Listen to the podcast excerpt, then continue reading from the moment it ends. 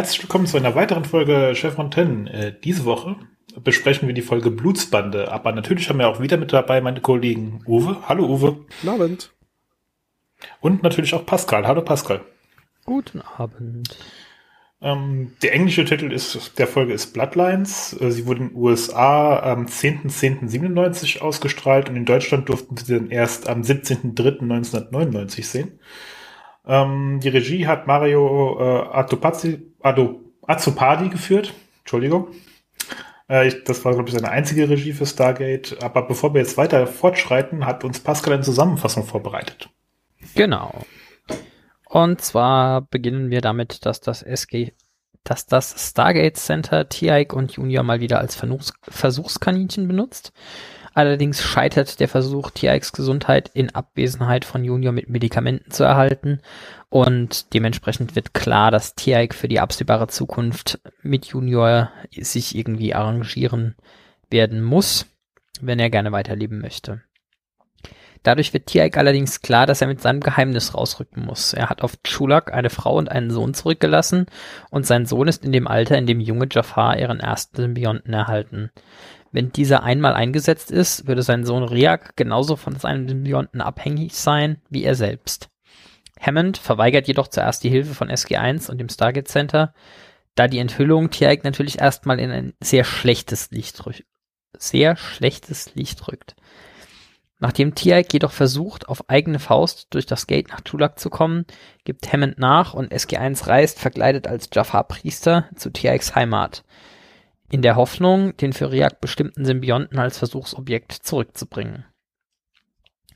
Vor Ort gestaltet sich das Ganze natürlich etwas komplizierter. Es stellt sich heraus, dass TX Haus abgebrannt wurde und mit einem Jaffa-Zeichen als Heim eines Verräters markiert wurde.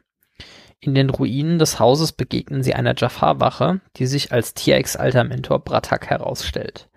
Der erklärt ihnen auch gleich, wo Riak und Dreyauk zu finden sind und führt O'Neill und Tiaik dorthin, während Carter und Daniel zurückbleiben, um das Tor zu bewachen. Dabei entdecken sie jedoch einige Priester, die Goa'uld-Larven transportieren und folgen ihnen. Währenddessen kommen O'Neill und Tiaik gerade noch rechtzeitig, um die Primta, die Einsetzungszeremonie, bei Riak zu verhindern, wobei der Jafar-Priester, der die Zeremonie vollführte, leider getötet wird. Das alles passiert sehr zum Missfallen Dreaux, der Mutter von Riak, die in Abwesenheit ihres Mannes als Ausgestoßene leben musste und den Priester sogar bestechen musste, um die Zeremonie überhaupt durchzuführen. Schlimmer noch aber, Riak leidet an einer Krankheit, ähnlich wie Scharlach, und kann nur durch eine Larve und deren Heilkräfte genesen. Er hat hohes Fieber und sein Zustand verschlechtert sich zunehmend. Wohl oder übel macht sich die Gruppe samt Pratak auf den Weg zurück zum Gate in der Hoffnung, Riak im SGC behandeln zu können. Währenddessen haben Carter und Daniel eine Larve aus dem großen Haltebecken entnehmen können. Während Daniel überlegt, die verbleibenden Larven zu töten, findet Carter dagegen, dass sie damit auch nicht besser wären als die Goa'uld selbst. Daniel stimmt ihr erst zu, überlegt es sich dann aber doch noch anders und zerstört den Tank, sodass die restlichen Larven sterben. Auf dem Rückweg zum Gate mit verschiedenen Jafar-Wachen, die die Zerstörung des Tanks mitbekommen haben, heiß auf ihren Fersen, treffen sie auf den Rest der Gruppe, die sich in keiner guten Verfassung befinden. Riaks Zustand hat sich drastisch verschlechtert, so dass der einzige Weg, ihn zu retten, der war, ihm TX-Symbionten einzupflanzen. Damit verschlechtert sich allerdings direkt und drastisch dessen Zustand. Dank der gefangen genommenen Larve erholt sich Tiak jedoch schnell. Er entscheidet sich, seine Familie auf Chulak zurückzulassen, wo sie erzählen sollen, sie wären von ihm gegen ihren Willen entführt worden in der Hoffnung, dass sie damit wieder in die Gesellschaft der Jafar aufgenommen werden. Nach einem emotionalen, wenn auch kurzen Abschied hilft Bratak SG1 die Wachen am Tor auszuschalten, bevor SG1 zur Erde zurückkehrt. Wunderbar, Dankeschön. Ja, wie in der letzten Folge erwähnten, äh, Tiak hat heute mal seine Hauptrolle. ja, ja. Äh, Backstory haben wir ja jetzt für alle anderen äh, schon so ein Stück weit bekommen und jetzt ist Tiak dran. Ja, ja ist natürlich Bitte? drastisch, ne? Äh, wenn ja. du jemanden so als Überläufer von der anderen Seite sechs Monate bei dir äh, wohnen hast und sich dann rausstellt, ah, der hat übrigens noch eine Familie, die man als Druckmittel verwenden könnte, von der er die ganze Zeit nichts gesagt hat. Ja, bis, bisschen übel. Mhm. Da, da kann man sogar verstehen, dass Hammond da äh, stinkig wird. Also da, über, da reagiert er nicht übertrieben, weil äh, ja, man hätte es negativ ihm auslegen können, dass da eine Familie ist. Wer weiß, ob man ihn dann so hätte trauen können, aber dass er das die ganze Zeit verheimlicht hat, äh, ja, macht's nicht besser. Im Gegenteil. Da, da würde ich auch sagen, ja gut, okay, und was verheimlicht er uns sonst noch? Auch, auch wenn er gute Gründe hat, das mag ja sein, aber mh, hm, schwierig. Ja, Vertrauensverhältnis ist da halt blöd. Sagen wir es mal so. Aber da haben wir ja Glück, dass wir in der 90er-Jahre-Serie sind. Das wird jetzt hier als Riesenthema aufgebauscht und ist ja ab nächste Woche zum Glück nicht mehr relevant. Im Gegensatz zum Rest der Folge. Also da werden uns jetzt ja zwei große Figuren eingeführt, die wir in Zukunft noch sehr viel öfter sehen. Ähm, einerseits natürlich der allseits beliebte Pratak und äh, der Sohn von äh, Tiak, nämlich Riak. Die sind ja durchaus beständig, wie wir feststellen werden. Äh, vor allem Bratak natürlich, der nicht nur noch häufig vorkommen wird, sondern es wird ja hier auch schon quasi der Grundstein dafür gelegt, dass nicht nur Tiak ein Verräter ist, sondern dass auch Bratak nicht der überzeugte Gläubige in ihrer Religion ist, sondern äh, dass er eigentlich es wird später noch deutlicher gemacht, aber hier wird quasi schon angedeutet, dass Tiaks äh, Zweifel an den Göttern durchaus auch schon von seinem Meister äh, gefördert worden ist während seiner Ausbildung.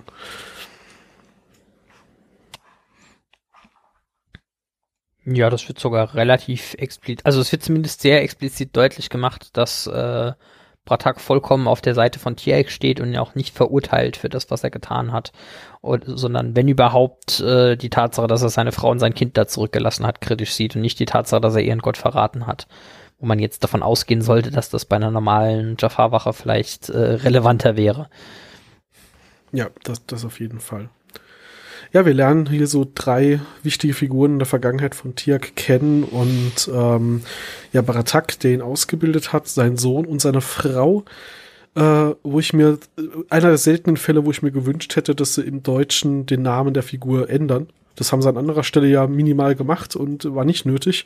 Aber ich finde das Dreieaug tatsächlich im Deutschen irgendwie, also, ja, sie hat nur zwei Augen. Das klingt komisch. Das ist mir noch nie aufgefallen, tatsächlich. Das okay. ist mir, als ich das als Kind geguckt habe, fand ich das irgendwie total irritierend, dass die irgendwie Dreieaug heißt und ich die ganze Zeit darauf gewartet habe, dass erklärt wird, warum man der die ganze Zeit nachsagt, sie hat drei Augen. Also. ähm, und erst Jahre später, wenn man dann halt Internet hat und Dinge lesen kann, sieht man halt, wie das geschrieben wird und dass das nichts mit drei Augen. Ich meine, und dass es ja auch nicht deutsch ist. Aber als Kind damals mit 11, 12, als ich das geguckt habe, fand ich Dreieaug echt einen total komischen Namen. so gesehen. War mir jetzt aber auch neu. Gut, ich habe jetzt tatsächlich gedacht, dass ihr das, äh, dass es euch genauso ging. Dann ist es vielleicht nur meine Macke. Macht ja nichts. Oh, ne, ist völlig in Ordnung. Also allgemein äh, irritiert mich ein bisschen äh, der, der Schreiberling, der sich die ganzen Namen hat ausdenken müssen, war irgendwie nicht sonderlich kreativ. Also diese Faszination mit dem C am Ende eines Namens äh, erschließt sich mir nicht so ganz. Äh, also wir lernen hier jetzt zum ersten Mal irgendwie äh, nach den Nox irgendwie drei andere Jafar namentlich kennen und äh, alle drei davon haben irgendwie ein, ein Apostroph im Namen und ein C am Ende vom Namen. Das ist ja wirklich so ein bisschen, ja. Hm. Das C am Ende vom Namen, das ist ja noch so von mir aus, ist das bei denen in der Kultur so, dass alle Namen auf Ak und bei, bei Männern und bei Frauen auf, keine Ahnung, irgendwas mit K enden müssen. Äh, das mit dem Apostroph ist, finde ich ja irgendwie noch wirklich noch irritierender, weil ich meine, das wird nicht, also ich gehe nicht davon aus, dass es in deren Sprache ein Apostroph gibt in der Form, so wie wir es kennen. Und aus irgendeinem Grund sind, also bei Bratak mit der deutlichen Pause da drin ja vielleicht noch, aber bei Riak oder bei Tiak, also ja, Tiak ist im, im Englischen ja eher schon ein Tilk. Genau. Also da ist, genau. da ist diese Pause zumindest irgendwie implizit schon drin, weil da das, das L noch ein bisschen deutlicher kommt. Ähm, Dreok hat ach. Ähm, also im, im Englischen sind die Apostrophen noch ein bisschen notwendiger, weil das Englische sonst dazu neigt, irgendwie Laute ineinander überlaufen zu lassen. Sind und, zumindest an der äh, richtigen Stelle im Englischen, das stimmt schon, ja. Ja, genau. Also ansonsten hast du halt das Problem, dass du die, die, ähm, die anderen Laute in dem, in dem Namen irgendwie in der falschen Länge oder in der falschen Ja, ja. Verwurstelung aussprichst. Aber gut, ich meine, englische Aussprache und englische Schreibweise haben ja sowieso äh, bestenfalls eine flüchtige Beziehung zueinander. Aber wir Ähm, hatten ja in der allerersten Folge schon das Thema, dass äh, O'Neill da reingekommen ist und buchstabiert hat, damit Jatiaks Name richtig geschrieben wird. Und das, da habe ich ja damals, glaube ich, schon gesagt, dass es eine äh, ne, ne, ne sehr mutige Auslegung davon ist, zu, wissen zu wollen, wie man mit englischen Buchstaben den Namen richtig schreibt und was denn eventuell falsch ist und da das Apostroph auch noch so betont hat. Und also ja, ich glaube, das ist tatsächlich so, der Autor, die, die Namen, der, der Erfinder der ganzen Namen hat sich da irgendwie ein Schema ausgedacht und das will man halt durchziehen. Ja, gut. Andererseits, du hast ja auch so Sachen wie irgendwie Transliteration von, äh, jetzt versau ich wahrscheinlich die Aussprache, Xosa oder äh, anderen afrikanischen Sprachen, die dann diese Knack- und Zischlaute drin haben, wo du dann auf einmal irgendwie Ausrufezeichen ähm, im lateinischen Alphabet verwenden musst, weil äh, es keinen passenden Buchstaben gibt. Ja, also von ja. daher Hm. Da gibt's schon Äquivalente irgendwie in, in irdischen Kulturen und Sprachen, das ist schon okay. Hm. Ja. Das Mhm. stimmt schon. Um auf meine Lieblings-Aliens-Sprache nochmal zu kommen, hier im Klingonischen ist es Apostroph. Also gibt es sogar einen Buchstaben, der bei uns mit Apostroph bezeichnet ist und dann auch wirklich auch ein eigener Buchstabe ist und noch nicht mal irgendwie nur ein Lautzeichen, das dazwischen gemauschelt wird. Äh, Siehste. ja, kann man machen. Sch- Vielleicht, Mhm. vielleicht klingt es halt auch mehr nach Aliensprache oder nach Alien-Namen oder so, wenn da zwischendrin mal komische Laute drin sind. Und der simpelste ist halt irgendwie, äh, ja, äh, glutonale Pause dazwischen oder so. Ich, ich denke, das wird auch eher die Sprache sein. Sehen wir jetzt auch den Wort Schollwart, das wir dann auch zum ersten Mal so richtig hören, also Verräter. Ähm, da ist es ja auch so. Da ist ja auch ein Apostroph mittendrin. Aber kein C am Ende. Das sind halt nur die Namen. Das ist richtig. Ähm, genau. An der Stelle ist es aber, äh, glaube ich, tatsächlich relevant, weil das wahrscheinlich an der Stelle im Englischen den Unterschied zwischen Scholva und zwischen Scholva und Scholva ausmacht. Mhm. Ähm, ob du den Apostroph da drin hast oder nicht. Aber ja, wie gesagt, Ha- Haarspaltereien und die sowieso fragwürdige Beziehung von englischen äh, Wörtern mit ihrer Aussprache. Aber gut, äh, zurück zu normalen Haarspaltereien. Ähm, wir sehen nochmal sehr deutlich, dass äh, Tirak wirklich jetzt ein quasi komplett ausgestoßener von den Ausgestoßenen samt der Familien in der Java, in der äh, Java-Welt ist. Was ist denn halt los? Ähm, und dass das doch noch eine sehr harte Prägung ist, dass man den Goa'uld hörig ist und äh, Pratak und Tirak da eher so allein auf ferner Flur stehen, aktuell noch. Also, dass das wirklich noch was ganz, ganz, ganz Neues und Frisches und ähm, Unbekanntes Das- ist in der Welt, das dass wird man ja sich hier am- Goa'uld widersetzen kann. Das wird ja hier am Ende der Folge sogar noch explizit angesprochen, wenn auch etwas scherzhaft, äh, als Hammond hier fragt, äh, von wegen, äh, habt ihr hier jetzt andere, ähm, äh, habt, ha, ah nee, ich glaube, es ist am Anfang eigentlich, äh, wisst ihr, dass es hier irgendwie andere ähm, rebellierende Jafar gibt? Und, und die sagt, klar wissen wir, dass es andere äh, rebellierende Jafar gibt. Wir wissen von mindestens einem. Ja, Ist nicht gelogen. ähm, ich muss ja sagen, hier von wegen Ausgestoßene, ähm, Tiak hat seinen Gott und Herrscher verraten in einer extrem diesen Göttern her, äh, äh, ähm, gehörigen Welt, äh, wo die Götter halt auch brutal sind, wo sie, wo sie gnadenlos sind und was hat er eigentlich gedacht, was mit seiner Familie passiert, wenn er sich als Primus von Apophis gegen ihn stellt? Also, Dass sie nur Ja. ausgestoßen werden, ist eigentlich noch so das Best-Case-Szenario, oder? Ja, ja, ich meine, sein Haus wird niedergebrannt. Ja, es war halt auch ein Geschenk von Apophis, dass der nicht glücklich ist, dass er irgendwie das äh, äh, natürlich nimmt der Rache und wenn er ihn nicht kriegt, nimmt er halt Rache an seiner Familie. Das ist doch jetzt auch nicht so wirklich fremd der Kultur, in der er da lebt. Und ähm, also ja, natürlich äh, ist es nachvollziehbar, dass es ihn schockiert ist, dann zu sehen, aber man hat richtig das Gefühl, es überrascht ihn und Ja, also ganz ehrlich, Tirk, da warst du ein bisschen bisschen, bisschen naiv an der Stelle, Ja, insbesondere ja. für dieses, ja, falsche Götter, aber äh, die werden bestimmt meiner Familie nichts machen.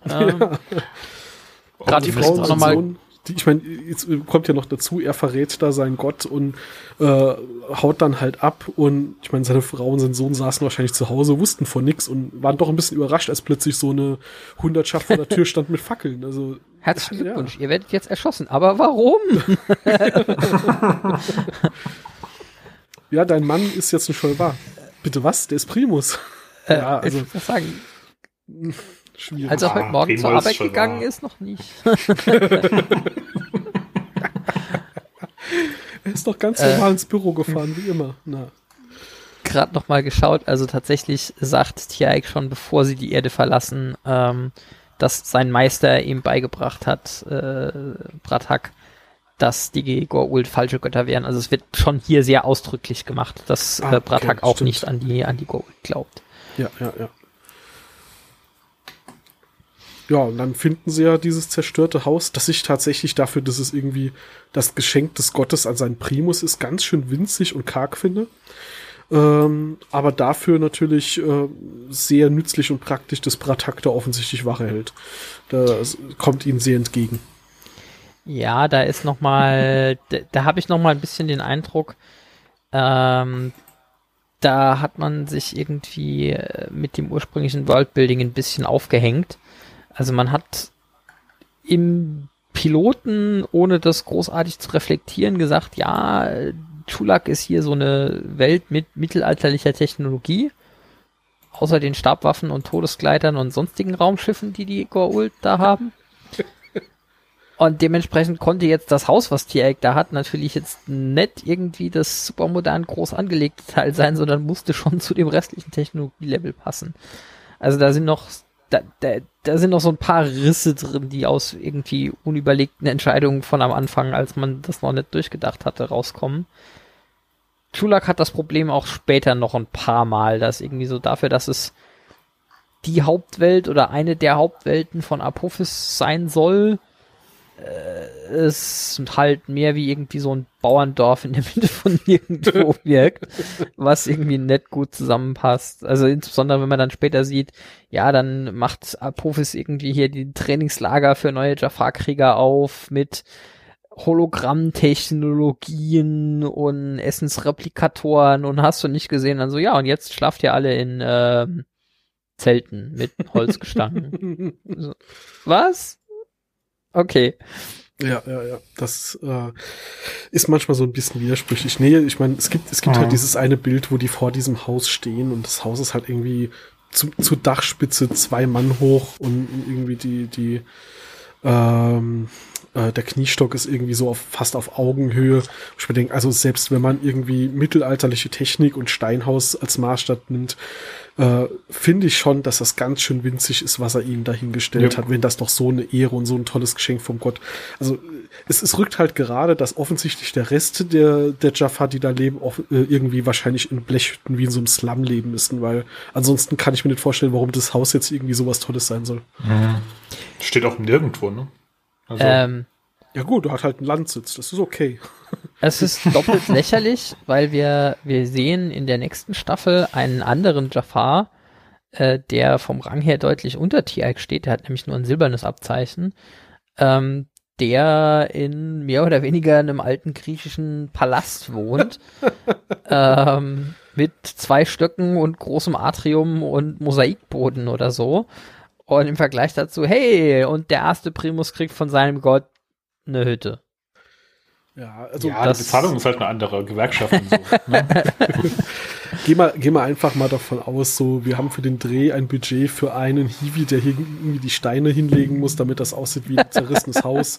Und äh, der hat fünf Stunden Zeit und mehr hat er halt nicht gepackt. Also, ich meine, äh, so viel Spucke hat einer nicht, um, um noch mehr Pappmaché zusammenzukleben. Ja, Gut. Hm. Nee, aber wie gesagt, also das Haus fällt halt beim ersten Mal gucken nicht. Wenn du die Serie neu guckst, ist es gar nicht so dramatisch. Aber wenn du die halt ein paar Mal geguckt hast, wie du gesagt hast, da kommt halt später so ein Palast vor bei einem Niedrigrang, äh, äh, Jaffa mit einem niedrigeren Rang und ähm, ja dann Trainingslager mit Hightech und sonst was und irgendwann fällt dir halt auf, warum leben die eigentlich so mittelalterlich da?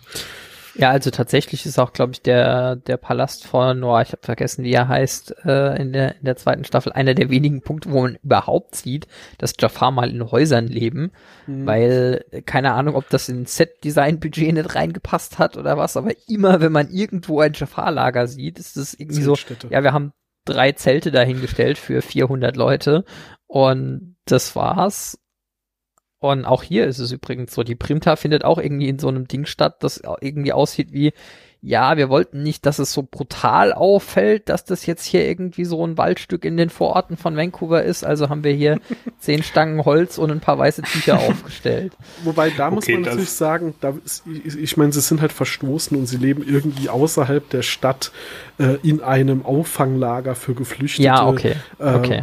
Äh, und dort wird das dann durchgeführt. Das, das passt schon mhm. zusammen, dass sie dann dort halt, mhm. halt quasi nur Behelfsunterkünfte haben. Ähm, ja, ähm, fällt mir gerade ein. Äh, kann ich jetzt mal gerade äh, passend ein Shoutout machen an den äh, Andromelcast. Ähm, äh, schöne Grüße hier aus der Stargate-Welt mal von uns. Ihr habt in der letzten Folge nämlich, äh, die ich gerade gehört habe, äh, erwähnt, dass immer wenn die Andromeda irgendwo unterwegs ist und da ist ein Wald, dann sieht das aus, als wäre das jedes Mal derselbe Wald. Willkommen in unserer Welt. Mhm. Äh, es ist auch der uns derselbe Fall wie bei uns. Genau, genau. Also ich, ich musste sehr lachen, als ich das gehört habe, weil ich dachte, also ja, das äh, hatten wir auch schon ein paar Mal als Thema. Ähm, wir hatten in der letzten Folge jetzt gerade das, ähm, also erstens das, das Thema, irgendwie sieht der Wald hier immer gleich aus, äh, wo ich dann halt sehr lachen musste. Und dann ist mir aufgefallen, äh, als wir dann weiter gesprochen haben, äh, um jetzt dann doch leider äh, aktuellen politischen Bezug zu finden, äh, wir sind sehr glücklich damit, dass die Schauspieler der Serie, die wir uns hier ausgeguckt haben, bisher zumindest nicht allzu negativ aufgefallen sind. Äh, die beiden haben doch ein bisschen Bauchschmerzen damit, dass sie jetzt die ganze Zeit einen Podcast machen äh, über eine Serie, in der Kevin Sorbo die Hauptrolle hat. Und haben auch angedeutet, dass sie wahrscheinlich, wenn sie heute auf die Idee kämen, den Podcast zu machen, vielleicht lieber eine andere Serie sich raussuchen würden. Das kann ähm, ich verstehen. Ja, absolut. Jo. Also tut mir auch in der Seele weh, weil ich äh, man hat ja immer so ein bisschen diese Schere im Kopf, dass man gerne die Schauspieler identifiziert mit den Figuren und Dylan Hunt ist halt eine Heldenfigur und dann ist das so ein Idiot, der den Schauspieler, also äh, von mir aus auch zum Idioten abgedriftet. Vielleicht war er früher nicht so, ja. Also da haben wir hier ja Glück. Aber wie gesagt, in dem Zusammenhang hatten sie in der gleichen Folge dann auch noch irgendwie äh, Wälder sehen immer gleich aus dem Sci-Fi und ja, ja, also äh, ich glaube, ihr habt, ihr seid auch Stargate-Gucker und wenn nicht, guckt es euch mal an, ihr werdet den Wald wiederentdecken. Vielleicht. Ein paar Mal. Ja, ja. Gut.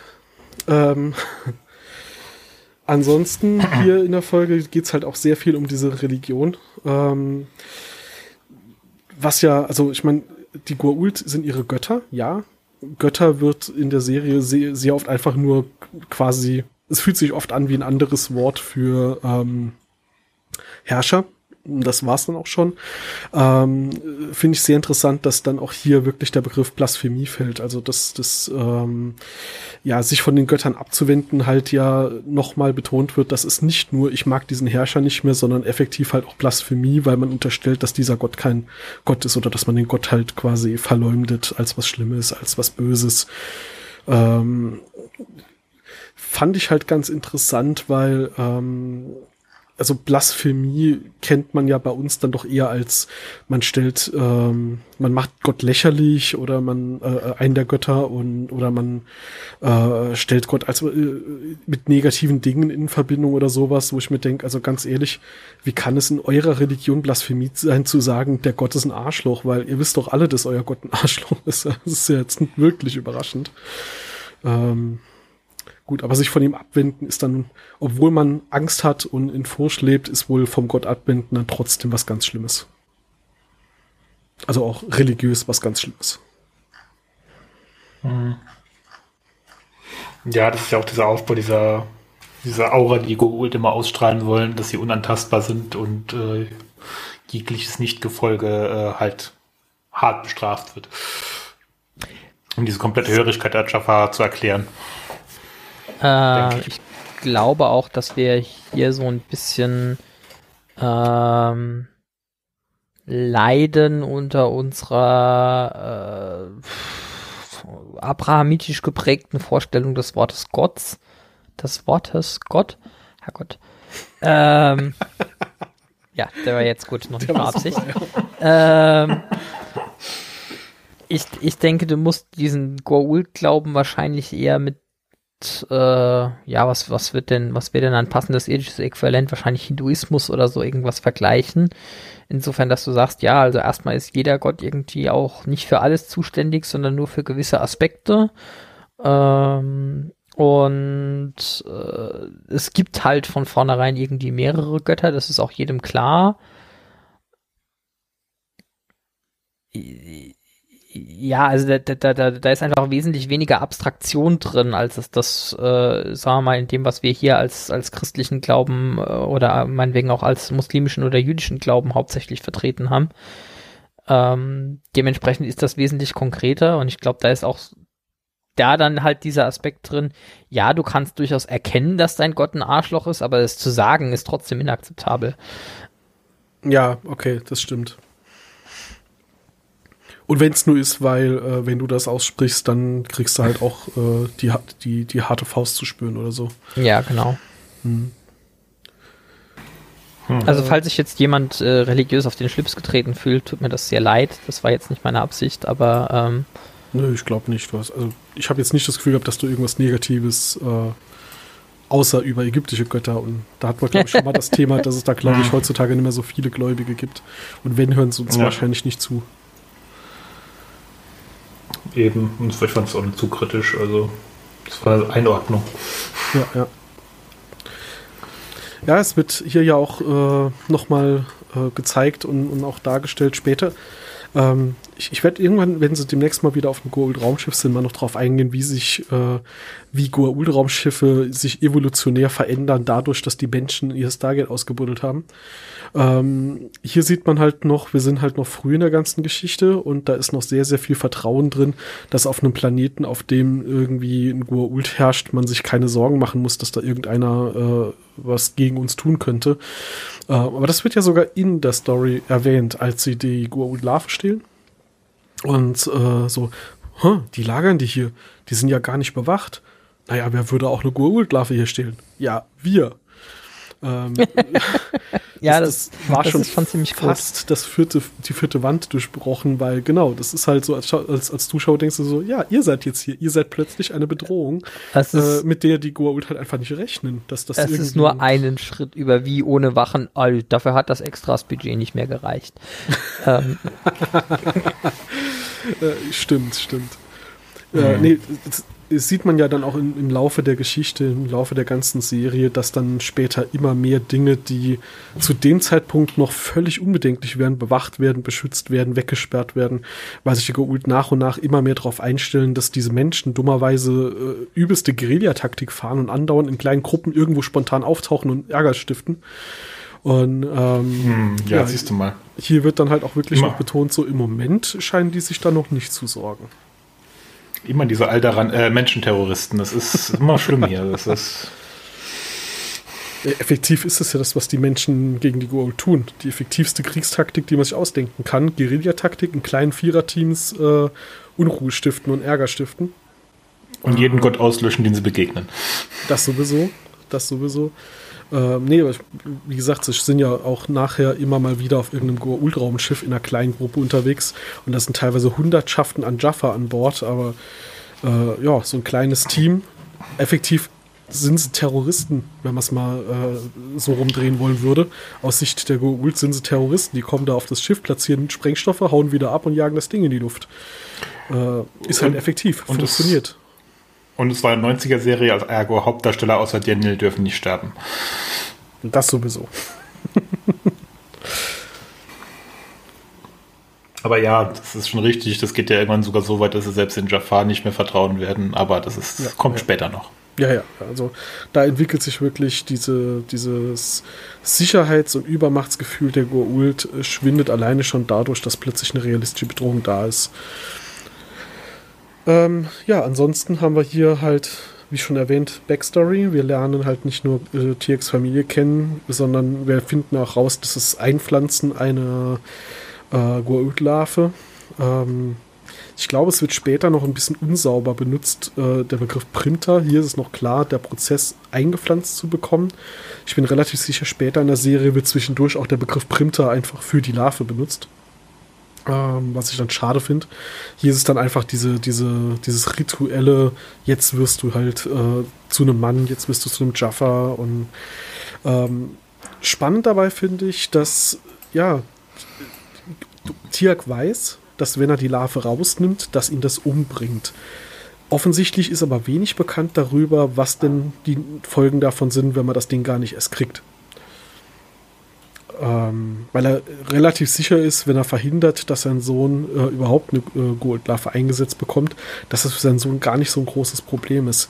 Also es ist äh, aus seiner Sicht eher wirklich eine Abhängigkeit, äh, aus der man später nicht mehr rauskommt, aber vielleicht kann ich ja verhindern, dass mein Sohn erstmal in diese Lage kommt. Und äh, dann wird ja aber auch relativ offen dargestellt, nö, so ist es nicht. Es ist wirklich eine körperliche, angeborene Notwendigkeit, um die du nicht so einfach rumkommst. Was ja, ja für nicht die. Mal angeboren, sondern äh, ja durch die Primta ursprünglich herbeigeführt. Also wenn du keine Primta durchführst, bleiben die Leute äh, mit funktionierendem Immun Immunsystem. Ja, das ist ja die Prämisse, mit der Tiak da an diese Situation rangeht und dann guckt er halt zu, mhm. wie sein Sohn beinahe stirbt, weil er keine Larven Ja, aber weil er, weil er halt krank ist. Nicht, ja, weil er, nicht weil er so oder so, nicht weil er so oder so jetzt gestorben wäre, sondern nur weil er jetzt diese konkrete Krankheit in dem Moment halt gerade hat. Ah, ich fand mhm. aber schon, dass das so dargestellt wird, als man, er wird krank, weil er die Larve nicht bekommt, oder? Nee, nee, ja, nee, nee, das, nee. Ja, ich also ich hätte jetzt auch, auch nee, also ich hätte jetzt, so wie ich das verstanden habe, auch gesagt, das liegt nur daran, dass A, die Jafar kaum eine medizinische Versorgung sowieso schon haben, weil sie in der Regel ja Larven haben. Und B, dass äh, sie Ausgestoßene sind und deshalb erst recht keine medizinische Versorgung bekommen. Ach so. Ja, also es wird ausdrücklich, Triak sagt ausdrücklich, äh, Riak ist krank, seitdem sie aus ihrer Heimat vertrieben wurden. Okay, okay. Ich habe das jetzt wirklich so interpretiert, gut, er ist jetzt zufällig krank, aber er hat halt ohne Larve einfach kein Immunsystem und deswegen wird er daran sterben. Hm. Ich meine, gut, die nee, Krankheit ist ein bisschen unsauber, es wird, wird unter anderem in den Raum gestellt, dass es Scharlach sein könnte, obwohl die Symptome gar nicht passen. Also die Autoren sind offensichtlich auch nicht medizinisch bewandert. Ähm, ja, also wie gesagt, ich, ich habe ich hab das so. immer ein bisschen anders interpretiert, aber gut, kann natürlich sein, dass es jetzt bei ihm halt nur blöd ist, dass er gerade in der Zeit auch noch krank ist. Also jetzt mal Picking in die Zukunft wieder mit Spoilern. Ähm, soweit ich weiß, hat Fraser dann irgendwann mal erklärt, dass die Larve dann das Immunsystem so weit unterdrückt, bis der Körper das selbst nicht mehr herstellen kann. Was man dann irgendwann durch das Tritonin ersetzt, dann kann der Körper das wieder. Ähm, aber halt auch nicht dauerhaft. Also es wird quasi in den Körper nur verlernt, aber ursprünglich sind das einfach auch nur umgewandelte Menschen in irgendeiner Form. Gut, ja, das kommt ja sogar, glaube ich, in der Staffel noch. Das ist ganz ursprünglich mhm. mal nur umgewandelte Menschen sind, aber dummerweise diese Umwandlung dann vererbbar ist. Ne? Ja, das ist wohl wahr. Okay, dann, ja, dann äh, äh, glaube ich euch, dass das äh, in dem Fall nur zufällig, dass er krank ist und nicht, weil er die Larve nicht hat. Zwei Dinge fallen mir dazu noch ein, was mir jetzt beim, äh, was mir eigentlich erst bei diesem Mal durchgucken überhaupt so aufgefallen ist und was ich jetzt einfach noch in meine Liste von Gründen, warum ich ein Bier trinken muss beim Podcasten aufnehmen muss. Wie oft kriegt Tiaik eigentlich einen neuen Symbionten? Ich glaube, das ist auch ein paar Mal so quer über die Serie verteilt. Ja. Das, da wäre jetzt Junior mhm. der, der zweite. ähm, da muss man mal so ein bisschen, bisschen drauf aufpassen, bei welcher Generation wir dann am Schluss sind. Ja, ja. Spontan fällt ähm, mir noch die ähm. Gelegenheit ein, wo er einen mit, mit äh, Portak teilt. Genau, da kriegt ja. er nachher auch noch einen neuen. Also mhm. es ist ein paar Mal. Und die andere Geschichte ist äh, auch da ein bisschen Konsistenz. Hier ist es jetzt so, er nimmt den Symbionten raus und irgendwie wenige Stunden später ist er dem Tode nahe und später ist es in der Tat so, dass es Tage dauert, bis er überhaupt Probleme kriegt und ich glaube, am Schluss ist es knapp eine Woche oder so, bevor er wirklich dem Tod nahe wäre. Und hier geht's jetzt um irgendwie wenige Stunden hin oder her. Das äh, ist ein bisschen schade, dass man das nicht konsistenter gemacht hat, aber das ist wahrscheinlich auch so ein Fall von, das dauert so lange, wie es für den, wie es für den Plot gerade nötig ist. Ja. Und äh, hm. dann ist gut. Fällt ja beim normalen Gucken halt auch nicht so auf. Es ist halt, da so einer äh, Fantasy-Situation oder in so einer, nicht Fantasy, in so einer fiktiven Situation ja auch oft Zeitabstände nicht so klar definiert sind, ist das halt auch einfach im Bereich der Suspension of Disbelief. Mhm. Die Zeit ist sowieso konstant in der Serie, also manchmal vergeht die auch schneller und langsamer. Von daher ist das auch wieder egal. Ach, die Brücke, hast du mir die Brücke gerade mit Absicht gebaut? Vielleicht. Ich weiß gar nicht, ich glaube, in der vorletzten Folge hatte ich das schon mal angesprochen, dass, dass ich, das habe ich auf jeden Fall hier stehen und sowieso nicht vergessen können, darauf hinzuweisen. Ähm, nicht nur sind die Planete alle, das hatten wir ja schon mal diskutiert, dass sie alle ähm, geologisch und verlandsmäßig und sonst was der Erde sehr nah sind, sondern auch so äh, Rotationszeiten ähnlich sind. Und gerade bei Chulak ist es ja sogar so, dass, dass die, der Zeitablauf auf dem Planeten der Erde so exakt gleicht, dass Tiak auf die Frage, ja, und wann soll das stattfinden, dass dein Sohn diese Primta erhält, sagt, ja, heute noch. Also er sitzt auf der Erde und weiß, das ist heute. Also der Kalender scheint wirklich genau zu passen. Wobei. Oder er hat und eine verdammt gute noch dazu Uhr. Oder und das Stargate noch dazu in derselben Zeitzone zu stehen.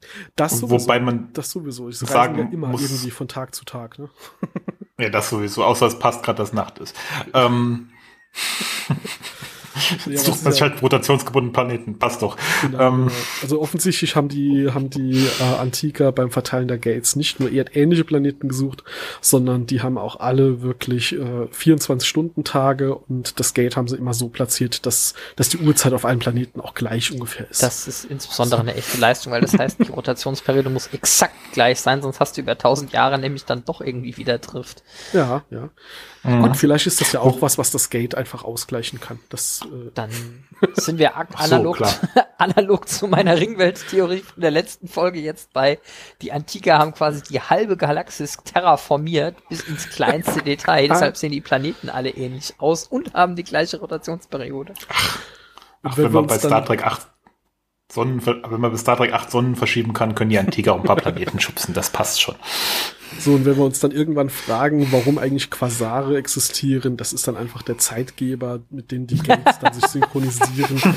Und äh, irgendwo gibt's dann noch so eine, so eine Gravitation oder irgendeinen Supermagnet, der um die Galaxie die ganze Zeit rumkreist und diese Planeten immer gerade hält.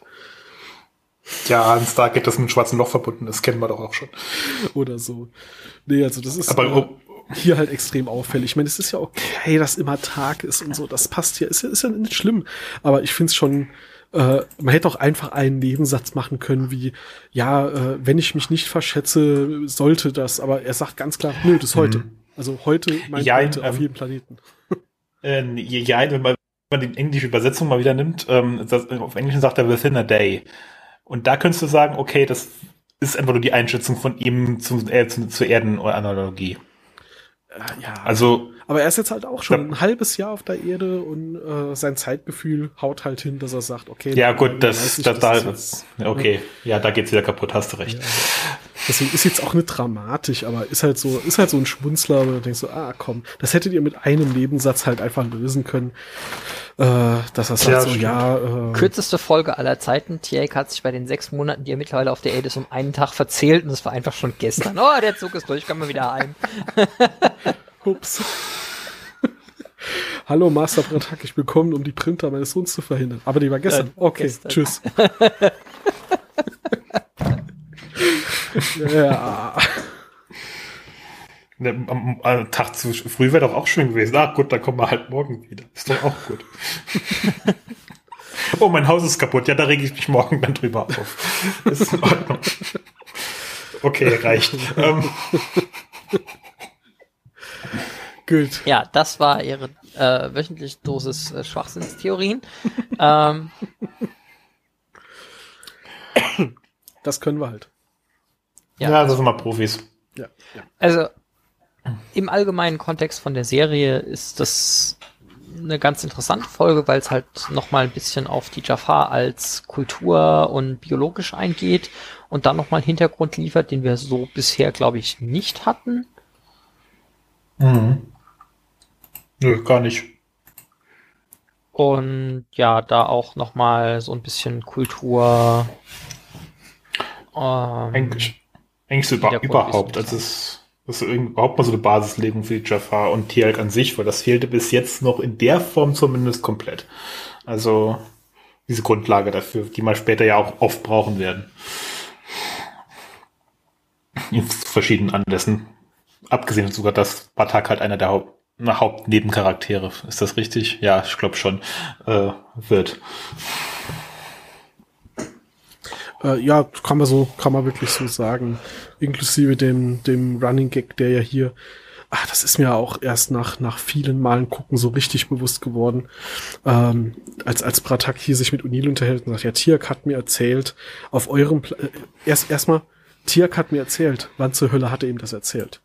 Ähm, aber Tiak hat mir, oh, das wäre vielleicht eine Erklärung, warum er weiß, dass das heute ist. Vielleicht hat er irgendwie äh, äh, eine Möglichkeit, die ganze Zeit äh, remote mit, mit Bratak zu kommunizieren und hält ihn auf dem Laufenden. Und der hat mir dann, na egal.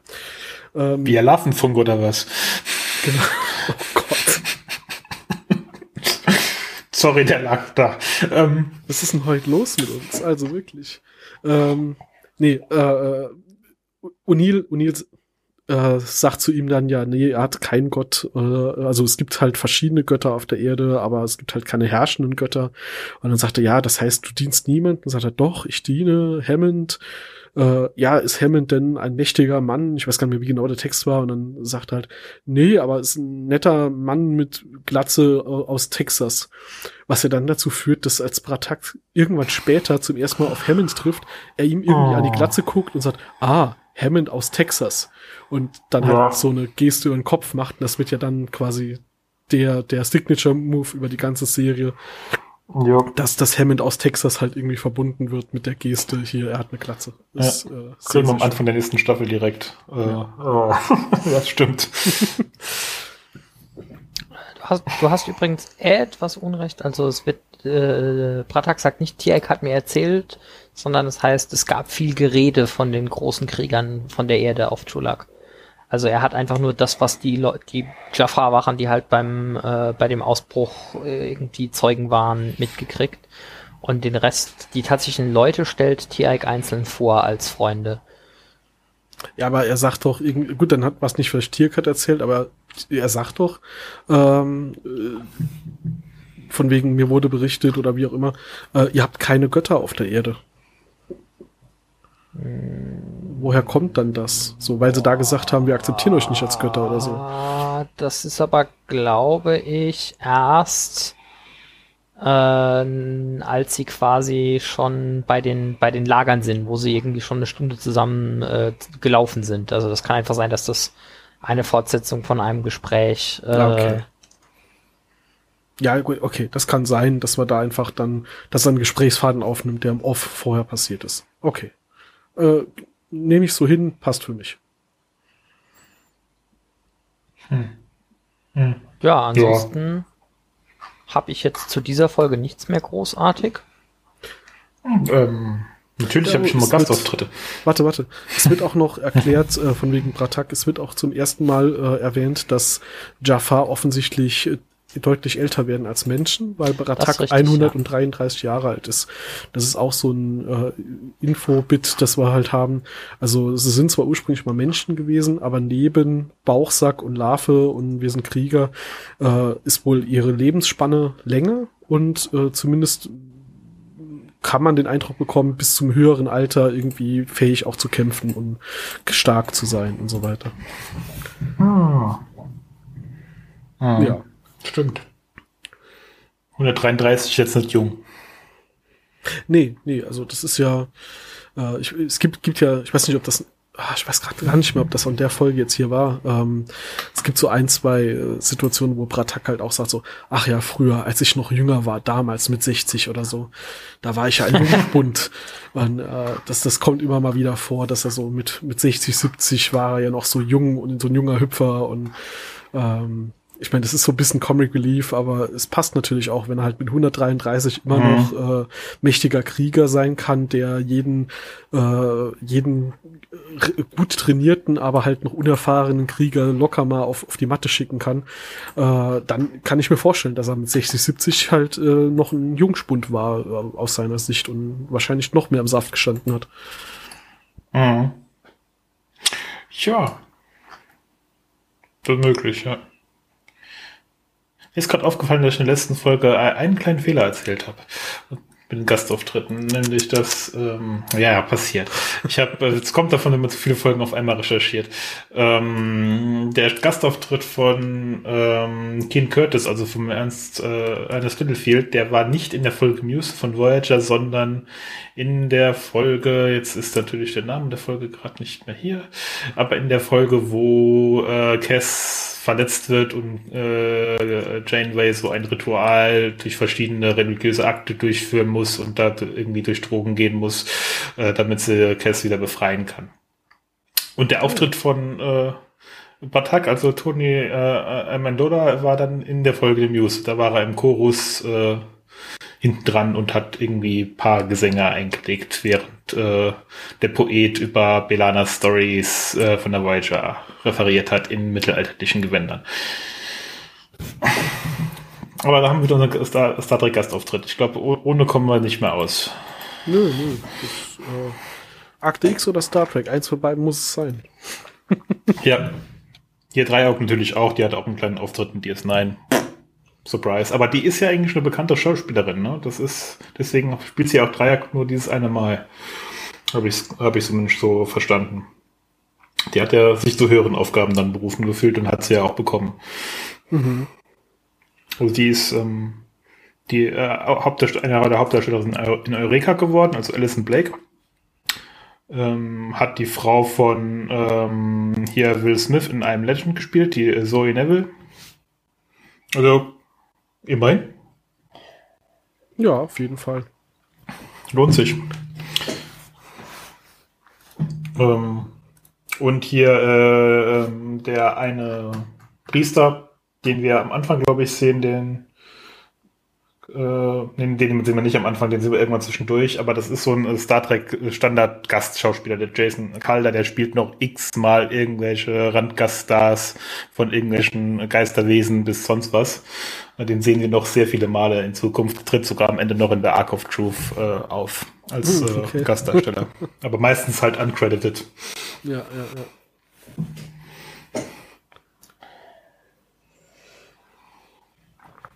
Aber ansonsten hätte ich zu der Folge jetzt insgesamt auch nichts, außer dem Goof natürlich, der fast schon zu offensichtlich ist, ähm, dass äh, also diese Priestergewände am Anfang so, anlegen. Ja. Mhm. Äh, und äh, dann sagen sie noch extra, ja, Daniel zieht deine Brille aus und wenn sie sich dann rumdrehen, wenn es durchs Tor gehen, hat Daniel sehr offensichtlich seine Brille noch an. Ähm, Wo zur Hölle haben die diese Priestergewänder eigentlich her? Das habe ich mich auch gefragt. Das dürfte jetzt nicht so schwierig sein. Also sie haben die ja äh, beim ersten Mal, als sie auf Chulak waren, schon mal gesehen und können die mit Hilfe von Tiaik, glaube ich, relativ detailliert beschreiben. Und dann, und dann einfach passende, passende Faximiles machen lassen. Also das sehe ich jetzt nicht so kritisch. Also okay, aber innerhalb von weniger als einem Tag? Ja gut, Militär, Boah. viel Geld, zur Not halt einfach ein paar gute Schneider schnell mal hergekarrt. Außerdem, ich würde davon ausgehen, dass das Stargate Center, sagen wir mal, zumindest irgendwie ein oder zwei Schneider ähm, on staff hat für, ja, wir kommen jetzt hier mit dieser Zivilisation in Kontakt und wollen irgendwie passende Gewänder, dass wir nicht so brutal auffallen oder so. Also äh, Wobei mit, mit anthropologischem ja, Fokus ist das jetzt nicht so weit hergeholt. Wobei das, das machen sie ja doch relativ selten. Meistens rennen sie ja doch einfach mit ihren Tarnanzügen und Waffen irgendwo rein. Hm. Das ist richtig, Best aber es kommt durchaus vor. Es kommt vor, ja. Also würde ich mir auch sagen, dass die, ich meine, im Endeffekt, äh, irgendwer muss ja halt auch äh, Militäruniformen schneidern und auch wenn die in größeren Mengen hergestellt werden, da gibt's Firmen und denen kann man halt einen Auftrag geben. Und, ja. Ich behaupte jetzt einfach mal, ja, das ist Level, Level 7 der äh, Cheyenne Mountain Base ist der Reihabteilung. Okay, okay. Mit Sicherheit. Legen wir so fest, äh, wir nageln dich später drauf fest, wenn du was anderes sagst. Vielleicht, vielleicht, ähm, sollten, wir, vielleicht sollten wir irgendwann mal noch so ein, so ein, äh, Layer-Diagramm machen, was wir alles auf die verschiedenen Level schon geschoben haben und noch schieben werden. Also, ein paar Infos kriegen wir ja im Verlauf der Serie, von daher. Von wegen hier äh, auf die Schnelle ein Faksimile hergestellt. Ähm, ich gebe es zu, es ist mir nie aufgefallen, ich habe es bei der Recherche gelesen, äh, als Tirk seine Rüstung auszieht, weil er seinen Symbionten rausnehmen will, um ihn äh, Riak zu geben, was sowieso schon mal fraglich ist, weil in anderen Situationen hat er den auch rausnehmen können, ohne die Rüstung auszuziehen. Ähm, aber da zieht er die Rüstung aus und wirft sie weg und man hört am Geräusch, dass es ein, dass er aus Plastik ist. das ist mir nie aufgefallen. In der Szene achtest du nicht auf das Geräusch der Rüstung, aber irgendwer hat drauf geachtet und hat's aufgeschrieben. Und ich das gelesen habe, musste ich dann schon lachen. War ja zu erwarten, aber natürlich. Ja, klar, klar. Ich meine, äh, der, ich meine, es ist, es ist äh, immerhin nicht Mr. T, der diese Rolle bekommen hat, dem du einfach mal 10 Kilo Metall umhängen kannst. Ohne Probleme. Der, der beschwert sich dann, dass es zu wenig ist. Genau.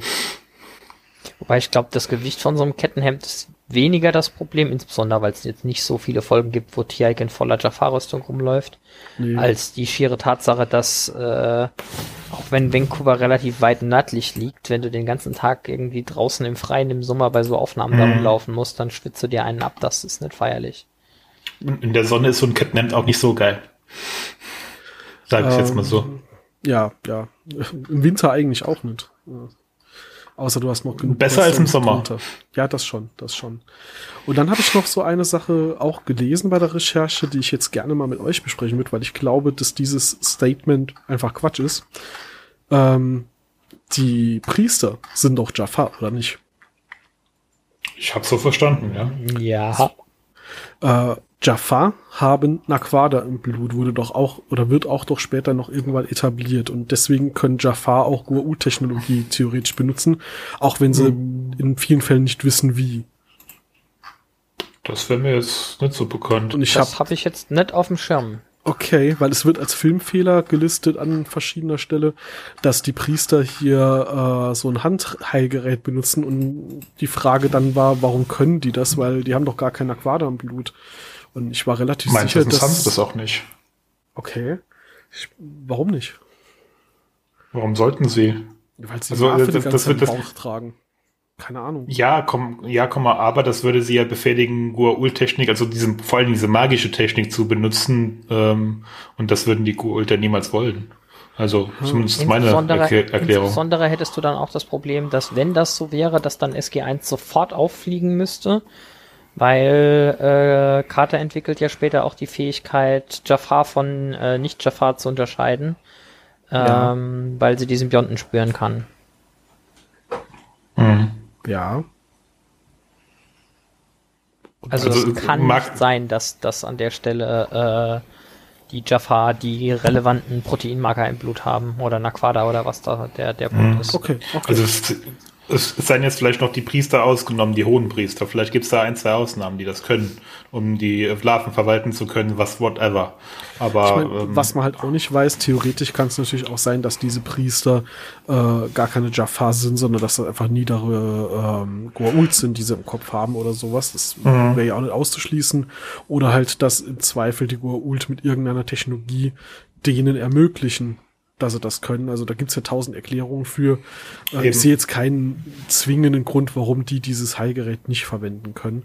Aber ich dachte tatsächlich, Jaffa könnten das. Da bin ich, ich werde mal das Auge offen äh, halten beim, beim weiteren Gucken und Besprechen, ob ich äh, irgendwann die Stelle finde, warum ich das dachte. Vielleicht habe ich es auch mhm. irgendwann mir falsch gemerkt. Das kann sein. Ja, ein, einfach das dritte Auge von drei Augen nehmen. Passt schon. es ging ja um Heilen, nicht um in die Zukunft gucken. Ach so, Entschuldigung. Gut. Haben wir alles Relevante und können wir jetzt über, über Übersetzungsgoofs reden oder war noch was zur Story? Nö, wir können gerne nochmal zum sprachlichen Teil also, übergehen. Man kann ja noch, noch sagen, dass der, also am Schluss ist es ja dann doch so, dass Tiag und auch Riak einen Goa'uld im Bauch haben und äh, ja, dass, dass eigentlich diese ganze Mission nicht allzu viel gebracht hat, außer dass sein Sohn jetzt weiß, dass er noch lebt, weil die Mutter hat ihm ja äh, erzählt, der Vater wäre gestorben. Und sie haben natürlich äh, äh, ähm, äh, Bratak alle mal kennengelernt. Ja. Wird auch Zeit. Wird auch Zeit. Ja, in der elften Folge. Wir haben ihn noch nicht gesehen. Oh mein Gott. Oh. Ja, ja. Gut. Äh, Übersetzungen. Ähm, meine Lieb mein Lieblingsübersetzungspunkt, Failpunkt an der Stelle ist eigentlich gar kein Fail, weil ganz ehrlich, ich wüsste auch nicht, wie man es mit Deutschen übersetzen kann. Äh, ist nämlich das Problem mit Redewendungen. Und zwar, ähm, im Gegensatz zu anderen hier unter uns, äh, gucke ich die Serie ja normalerweise gar nicht auf Englisch. Ähm, aber ich wechsle die Sprache ja immer, wenn mir irgendwas komisch vorkommt. Und äh, relativ am Anfang, als äh, O'Neill, Tiak und Bratak sich drum streiten, wer hier eigentlich gerade das Sagen hat und wo sie hingehen, gibt es so eine Situation, da sagt Tiak, ähm, ja, wenn sie uns entdecken, dann werden sie uns gemeinsam zu Apophis führen. Und O'Neill antwortet ganz im CSI-Style, während er seine Brille aufsetzt. Tja, damit beschäftigen wir uns, wenn es dann soweit ist. Und Bratak sagt, warte, die Gefahr entdeckt zu werden ist sehr groß. Und O'Neill antwortet, na schön, das werden wir dann ja sehen. Und der komplette Dialog hat einfach total abstrus gewirkt. Die Betonung war komisch. Irgendwie, das hat gar nicht zusammengepasst. Und ich habe mich einfach gewundert, was, was der Dialog eigentlich soll. War das gerade ein Lückenfüller und hin und her und dachte, hörst du dir das mal auf Englisch an? Und die Szene ist im Englischen so toll. Ähm, weil im Englischen sagt Dirk, if we are discovered, you will be brought before Apophis along with us. Also, wenn wir entdeckt werden, gehen, werden wir vor Apophis gebracht. Soweit noch richtig. Und dann benutzt äh, O'Neill die Redewendung, well, We'll just have to cross that bridge when we come to it. Also wir werden über diese Brücke gehen, wenn wir dort sind. Das versteht man im Deutschen, ist aber keine geläufige Redewendung. Offensichtlich auch auf äh, Chulak nicht, weil Bratak antwortet, nein, nein, über die Brücke können wir nicht gehen, die ist so gut bewacht. Und das fand ich sau witzig. Und dann hat sich mir erklärt, warum im Deutschen das wirkt, als würden sie gerade einen Sketch aufführen, der einfach schlecht ist.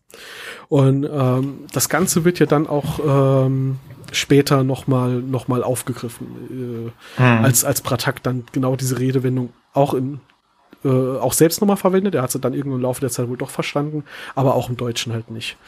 Genau, also No, the bridge is too well guarded. O'Neill will dann irgendwie noch erklären, dass er gerade eine Redewendung benutzt hat, aber hat es dann aufgegeben. Und wie gesagt, im Englischen eine super, super witzige Szene, wie ich finde, und im Deutschen halt einfach nur cringy, weil er gibt gar keinen Sinn, was sie da labern. Das ist aber, tatsächlich noch ja, schlimmer, weil das ist eigentlich ein, es ist ein, eigentlich ein Running Gag. Weil äh, O'Neill benutzt im Englischen laufend diese Redewendung und Tiaik und Bratak verstehen sie im Englischen laufend wörtlich und Ach, sind echt? dann immer irritiert. ähm, okay. Äh, O'Neill sagt immer äh, hier, I was using a cliché or the cliché actually goes bla. Äh, wenn die Serie fortschreitet, ist es dann irgendwann auch so, dass äh, Tiaik äh, entweder eine sehr elaborierte Fassung der Wortwendung verwendet oder es ist absichtlich knapp dann ist unabsichtlich knapp daneben macht. Also äh, undomesticated equines could not keep me away. Wild Horses, Tiaik. The Klischee ist Wild Horses. ähm, ah. Wobei das ja. funktioniert ja auch im Deutsch. Also ja, das ist das, das gibt es im Deutschen und ist auch gut übersetzt, ja. Äh, die, dieses, aber dieses Stichwort Klischee, ähm, das ist ein bisschen doof. Ich muss auch ganz ehrlich sagen, das ist der einzige Punkt, wo mir im Englischen je diese Verwendung des Wortes Klischee über den Weg gelaufen ist. Mhm. Eigentlich ist der Ausdruck äh, Idiom für so für so Redewendungen, die äh, allgemein geläufig sind. Äh, und ins Deutsche übersetzt als Klischee macht das eigentlich wenig Sinn und deshalb wird dieser Running Gag einfach ganz oft nett übersetzt, weil erstens die Redewendung an sich meistens nicht direkt übertragbar ist und zweitens, dass äh, der Übersetzer, glaube ich, an manchen Stellen nicht gerafft hat, dass mit Klischee nicht Klischee gemeint ist, sondern Redewendung. Ja. Äh, ist ein bisschen doof, aber es kommt tatsächlich relativ häufig vor. Das war mir nicht bewusst, dass das, also, dass natürlich Tiak Redewendungen nicht versteht und falsch benutzt, ja, aber dass, dass O'Neill da die ganze Zeit äh, quasi die, die, dieselbe Wendung nochmal verwendet, das war mir nicht bewusst.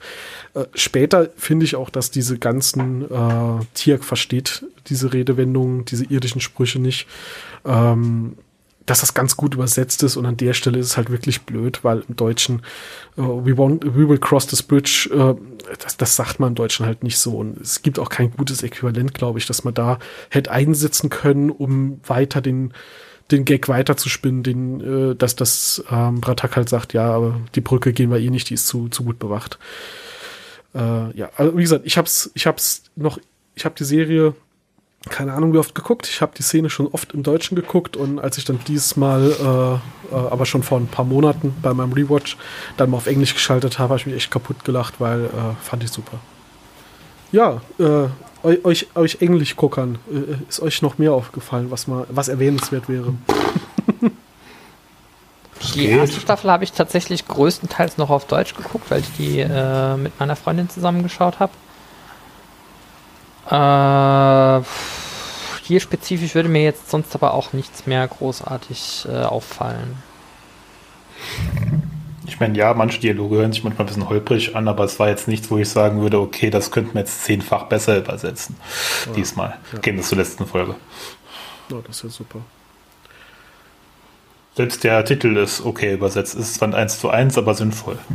Ja, äh, insbesondere ist es einer der wenigen Punkte, das ist mir auch noch aufgefallen, wo die ähm, Folgen, der, der Folgentitel in fast allen anderen Sprachen schlechter übersetzt ist als im Deutschen. das ist selten. Das ist wohl wahr, ja.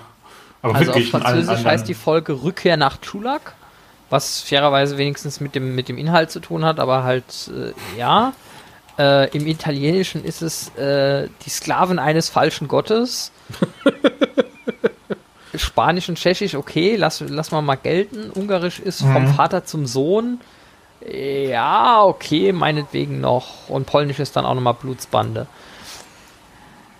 Mhm. Ja, dies, diesmal haben wir Deutschen es ausnahmsweise nicht verkackt. Sonst ist es immer umgekehrt, dass wir die Einzigen sind, die es verkacken. Aus, außer damals, war das nicht beim Pilotfilm mit dem, im, im Spanischen heißt es das Tor zur Zeit oder so? ja, das ist richtig. Das, äh, da haben sie ja schon einen guten Auftakt gehabt mit äh, einer anderen Sprache, verkackt es noch mehr als das Deutsche.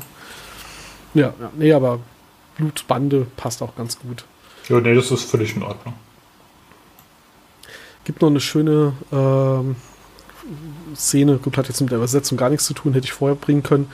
Ähm, aber eine schöne Unil-Szene auch. Ähm, ja, äh, Bratak sagt, äh, warum bringst du hier diese, diese Haschak mit? Und O'Neill reagiert mit, ähm, was, was, hey, hey, wen nennst du hier Haschak? Daniel, was ist ein Haschak? Oder hast du? genau, er hat es dann auch noch falsch verstanden. Also Haschak. Das ist in der Tat nicht schlecht. Wen nennst du hier Hessig? Daniel, was ist ein Hessig? Ja, ja. Das ist auch die Szene, wo, also in der ersten Szene mit Bratak denkt man ja noch, das ist irgendwie so ein alter Irrer, äh, weil irgendwie in der, ersten, in der ersten Minute oder sowas beginnt er damit, dass er ein bisschen total abdreht und äh, Daniels Hand nimmt und reinbeißt. Ähm, Warum auch immer. Ich meine, ich könnte deinen Arm brechen über den Ducken 2. Ja, das hättest du auch einfach sagen können, aber doch nicht reinbeißen. Was soll denn das? Weil es geht. Ja, ja. Aber gut, danach, äh, spä später wirkt Bratak deutlich vernünftiger und weniger irre. naja, aber es geht. Ja. Dann würde ich sagen, haben wir die Folge nochmal schön rumgebracht. Denke ich auch. Und dann können wir auch schon mal zu, so übergangsweise zur nächsten Folge kommen. Die heißt nämlich Fire and Water und, oder Feuer und Wasser auf Deutsch. Da haben sie die Übersetzung auch mal nicht verkackt. Ja. Wörtlich äh, übersetzt äh, kann man nicht so viel falsch machen. richtig. Und äh, ähm, es wird zumindest gedacht, dass Daniel stirbt. Immerhin. Ich sagen, also, Spoiler, Daniel stirbt. Uhu. Oder auch nicht. Oder vielleicht doch, man weiß es nicht. Damit wir und unsere Hörer wissen, äh, ob sie sich was bereitstellen müssen, ähm, zählt das? Also ich bin der Auffassung, das zählt, weil sie Gut. halten immerhin ein vollständiges Begräbnis mit allen militärischen Ehren ab. Äh, das würde ich sagen, zählt. Gut, das bedeutet, wir werden nächstes Mal ein Bier trinken und ihr, liebe Hörer, wenn ihr dann die nächste Folge hört, macht euch bereit, stellt euch ein Bier kalt. Äh, Daniel, Daniel scheint zu sterben. Das, äh, also uns reicht es, um darauf anzustoßen. Genau. wir können auch noch gerade mal einmal Grüße an den Andromeda-Cast rausgeben. Ähm weil wir sehen in der nächsten Folge einen Andromeda-Gastdarsteller, nämlich den äh, Gerhard äh, Placknet, äh, der den Blattmist gespielt hat, also einen der äh, wichtigeren Magog. Ah, das ist wieder so ein Fall von, ach, der hat einen Andromeda mitgespielt, aber er war ein Magog, deswegen weiß es keiner. Genau. Gut, dann Schön. werden wir das ja nächstes Mal hören. Ja. Bis dahin.